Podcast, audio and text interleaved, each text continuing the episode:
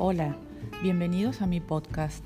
Soy Gloria Latorre y te invito a que entremos en contacto. Contacto de encuentro y contacto de delicadeza. Vengo del mundo de la psicopedagogía y la psicología. Incansable buscadora de bienestar y desarrollo personal. Tengo dos pilares que son mi pasión, la educación emocional y la vocación en las distintas etapas de la vida. Quiero compartir mi mirada de algunos temas y también invitar a personas que sean inspiradoras para tu vida. ¿Nos encontramos?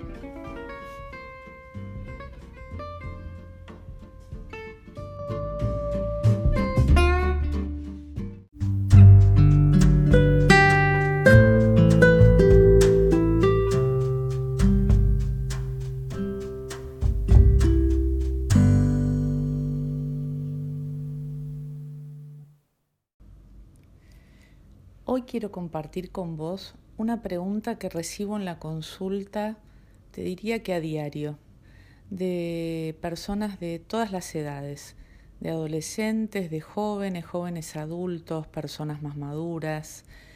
La pregunta es, no sé si tengo vocación, no sé si tengo una pasión, creo que a mí no me ha tocado. Y en realidad el tema de, de la pasión, de la vocación, está en cada uno, porque es como si te dijera que, que es tu huella digital, es eso que te hace único, irrepetible. Lo que pasa es que la mayoría de las personas creen que la respuesta a esa pregunta está fuera, en la carrera que hay que elegir o en el trabajo que van a hacer.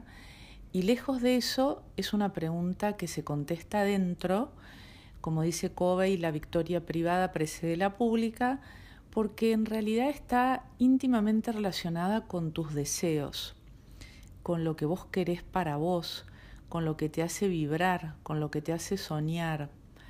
Y mm, cuando uno está alineado a sus deseos, tiene un altísimo nivel de satisfacción. Lo que pasa es que no nos han enseñado a escucharnos. Em, en general, nuestra oreja está puesta afuera, a lo que los padres esperan, a lo que la sociedad espera, a los mandatos, a las creencias y tenemos eh, poca habilidad para escuchar nuestros deseos. Vieron, es como cuando uno va manejando que te pasan muchos autos por al lado, ¿no? Con todas, como si la vida fuera toda esa cantidad de propuestas que te van pasando por distintos lados eh, lo que pasa es que cuando estás conectado con vos, sabes qué propuesta sí se alinea a tu deseo y cuál no. ¿no? Está íntimamente relacionado con la toma de decisión. Eh, y cuando estoy anclado en mi deseo, no tengo esta sensación de que me estoy perdiendo algo. Eh, porque esto, mira, cuando yo lo descubrí me encantó. ¿Vieron este dicho popular que dice, vale la pena, ¿no? Vale la pena significa que vale el esfuerzo, que vale el sacrificio, que vale la dedicación. Y entonces la pregunta sería, ¿qué es lo que para mí vale la pena? ¿Qué es lo que valdría tanto de mis horas para que yo alcance eso que anhelo, Eso que me da felicidad.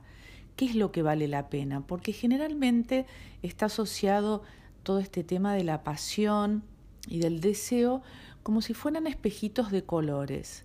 Y lejos de eso, como leí hace poquito eh, en un post, en el único lugar que la palabra éxito está antes de esfuerzo es en el diccionario. En realidad, todo lo que nosotros deseamos y, queremos que se desarrolle lleva nuestro tiempo y nuestra dedicación. Entonces lo importante es que vos conectes mucho con tus deseos, desde lo más pequeño, ¿no? Hay veces no tenemos conciencia que desde que ponemos un pie en el piso cuando nos levantamos de la cama, empieza nuestra toma de decisión. Decidimos a cada minuto. El que eso lo hagamos con una inconsciencia rutinaria ya es nuestro tema pero las grandes decisiones son muy poquitas. En realidad la vida se configura de las pequeñas decisiones cotidianas. Entonces, eh, yo te invito a que te escuches, a que escuches tus deseos. Hay veces eh, algo que, que obtura escucharnos son nuestros jueces interiores y nuestros miedos y nuestra voz crítica que dice, ¿cómo vas a desear esto?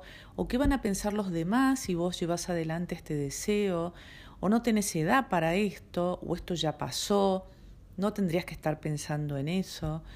Como que nos aparece esa voz crítica y dura que nos baja el techo de una manera que nos oprime. Y la verdad que si le das eh, rienda suelta a tu deseo y, eso te planifica, seguramente en derrame va a venir que los que están alrededor tuyo van a estar felices porque vos vas a estar feliz. Y esta es la magia, ¿no? Hay una palabra japonesa que mm, se llama ikigai, no tiene una traducción eh, exacta en el lenguaje español, pero que significa eh, eh, lo que te da razón para vivir, eso que te da razón de vivir, ¿no? Y acá es donde, si te fijas, la vocación, la pasión, se aúna con la palabra propósito. Es lo que tiene un sentido para mí. Entonces ya no es tanto qué es lo que el mundo tiene para darme, sino qué es lo que yo tengo para darle al mundo. Y acá hablo a todo orden, ¿eh? no solo hablo de la profesión y del trabajo. En tu vida de familia, con tu pareja, con tus hijos, con tus hermanos, con tus amigos, ¿qué tenés para darles? Eh, hay veces el acento está puesto en qué tienen ellos para darme, ¿no? No, ¿qué tenés para darme? ¿Qué tenés para dar? Y, y bueno, en la profesión lo mismo. ¿Qué es lo que tendré? ¿Qué es eso que me hace único e irrepetible que tengo para dar? ¿No? Y que eh, sería una pena que el mundo se lo perdiera. Entonces yo te invito a que trates de encontrar tu ikigai, que es tu propósito, tu deseo más profundo y que lo desarrolles. No te lo pierdas, no te lo pierdas. Y hay que saber desarrollarlo jugando. Hay veces dramatizamos y le damos demasiada seriedad a las cosas y tendríamos que alinearnos más al juego, a disfrutar. Y si no sale, no salió y volvemos a intentar otra cosa. Entonces te invito a que conectes con tu deseo más profundo, con tu huella digital, con tu ikigai y vamos, que la vida te está esperando. Te abrazo con mucha fuerza.